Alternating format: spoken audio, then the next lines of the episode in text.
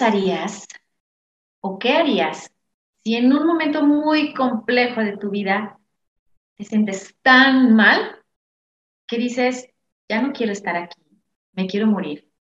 Pero de repente pasan ciertos días y entonces te llega un diagnóstico médico, nada favorecedor, y entonces ya no te quieres morir. Definitivamente esto es un reto para cada una de las mujeres por los cuales siempre vamos a pasar en esta vida. Y es que este dolor, cada vez que tú te vas en las noches a dormirte, que vas acompañada de temblor, de agitación en el corazón, de sudoración, de una, una boca seca y que tus pensamientos están rumiantes, a dale y dale y duro las 24 horas del día eres tú con quien cargas con esta ansiedad, quién eres tú que, con quien cargas con esta depresión, con esta tristeza. Y de momento ya no sabes qué hacer. Bueno, esto es específicamente lo que nos pasa a hombres y mujeres. Pero hablando de las mujeres, mi pregunta es para ti, ¿por qué crees que llegamos a este nivel de disgusto con nuestro cuerpo, a esta este enfrentamiento con nuestra vida, con nuestra salud mental y que no hayamos qué hacer. ¿Qué tiene que pasar en tu vida para que enfermes en esta magnitud? Si tú te quedas conmigo el día de hoy y continúas viendo este video, yo te voy a decir cómo puedes salir de la situación en la que tú en este momento estás atravesando. Y déjame decirte que no eres la única persona que pasa por retos en tu vida. No minimizo lo que vives, pero quiero que sepas que hay alguien que ya vivió lo que tú viviste, que atravesó esto de la mejor forma posible y ahorita esta persona brilla. Y es que pues la historia no es fácil, ¿no?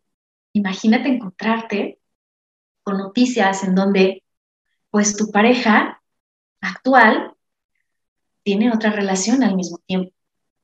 Y la otra parte de la relación te llama un día y te dice, pues sabes qué es que es mi pareja, no tu pareja. Te quedas en estado de shock. Te quedas en un estado que dices, estoy soñando. Pero empieza el momento más devastador de tu vida y que no puedes controlar y que tienes que enfrentar la verdad. Y además de eso, te das cuenta cierto tiempo después que perdonas a esta persona, que eliges darle una oportunidad más, porque todos nos podemos equivocar. Y dices, ah, de nuevo, te creo, hagámoslo juntos, vivamos en pareja. Y de repente empieza esa violencia, esa violencia económica, esa violencia en donde te dicen que tú no puedes, en donde te dicen que tú no eres inteligente, en donde te dicen que tú te equivocas, que no sabes tomar decisiones. Bueno, pues ahí entra la violencia psicológica, la violencia emocional y te pierdes en el camino y cuando menos te das cuenta, llegó la violencia física. Estamos hablando de una relación disfuncional que se volvió adicta, en donde ya no puedes vivir sin esa persona, aunque digas, no importa que yo esté en estas condiciones, pero mi miedo a que él se vaya es terrible, es horrible y no lo puedo soportar. Y ahí es cuando entra tu trabajo personal. Porque, ¿qué crees? Al final de cuentas, nosotras terminamos eligiendo a nuestra pareja. Tal vez porque aquí adentro hay que tocar un poquito más a fondo ese corazón. No es nada fácil, pero no es imposible. Y el día que tú te des cuenta que mereces vivir una vida extraordinaria, lo que tienes que hacer, quédate conmigo para darte en esta historia el paso a paso de cómo a mí me llevó salir de esta situación. Pero hay algo más interesante todavía que contarte, porque el estar envuelta en este tipo de relaciones disfuncionales, lamentablemente, tuvo que llegar en mí depresión y ansiedad, en donde fui diagnosticada con mi psiquiatra, en donde tuve que aceptar que tenía que tomar medicamento. Pero fue en ese momento en donde yo dije, sí, sí quiero vivir, porque ya tenía días que ya no quería vivir. Y entonces, este paso a paso es que tienes que resignificar tu vida. Paso número uno, por favor, pide ayuda. No puedes salir sola de esta situación y no es que sea negativa, es que hay muchos factores físicos, fisiológicos, emocionales en donde ya no podemos tener esta salida. Pide ayuda. Dos, busca a tu psiquiatra. Tres, busca un proceso psicológico que esté especializado en área de violencia, porque lo que está pasando en esta relación disfuncional contigo es que hay violencia. Y número cuatro, por favor, te lo pido, sea amable contigo y busca ayuda para tu cuerpo, para reestructurar tu cuerpo, porque muchas veces llega un trastorno alimenticio. Busca tu nutriólogo, aprende a alimentar, reconcíliate contigo. Y en esta exploración te cuento que pasó algo impresionante que nunca me había dado cuenta que estaba pasando en mi vida y por tener la atención concentrada en la otra persona, porque me dañó, y es que no digo que no, pero mi responsabilidad, dejé de pensar tanto en mí que fui diagnosticada con papiloma humano, nivel 4, nivel 2, es decir, estaba a punto de tener cáncer. Y esta fue una negligencia mía por no cuidarme a tiempo, por no revisarme a tiempo. Esto no le confería absolutamente a nadie más que a mí. Pero es que dejas de poner tanta atención en ti, en tu cuidado personal, emocional, espiritual, físico, por estar encantada con la persona dañina. Cuida tu cuerpo, revísate y por favor, también por lo que más quieras. Si tienes miedo, llévalo contigo. La vida es esta, la vida es un misterio.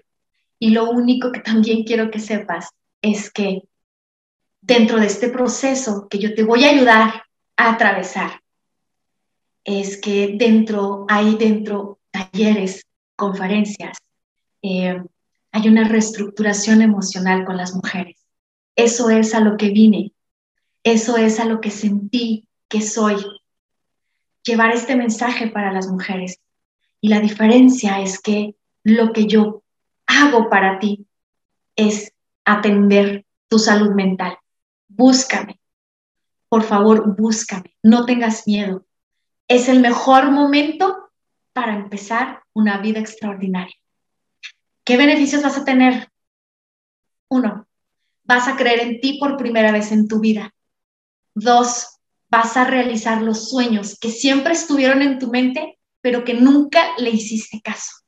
Tres, llegarás a la aceptación incondicional. Estén las personas contigo o no estés, o no estén contigo, pero tú no volverás a sentir soledad. De hecho, aprenderás a convivir contigo misma o contigo mismo.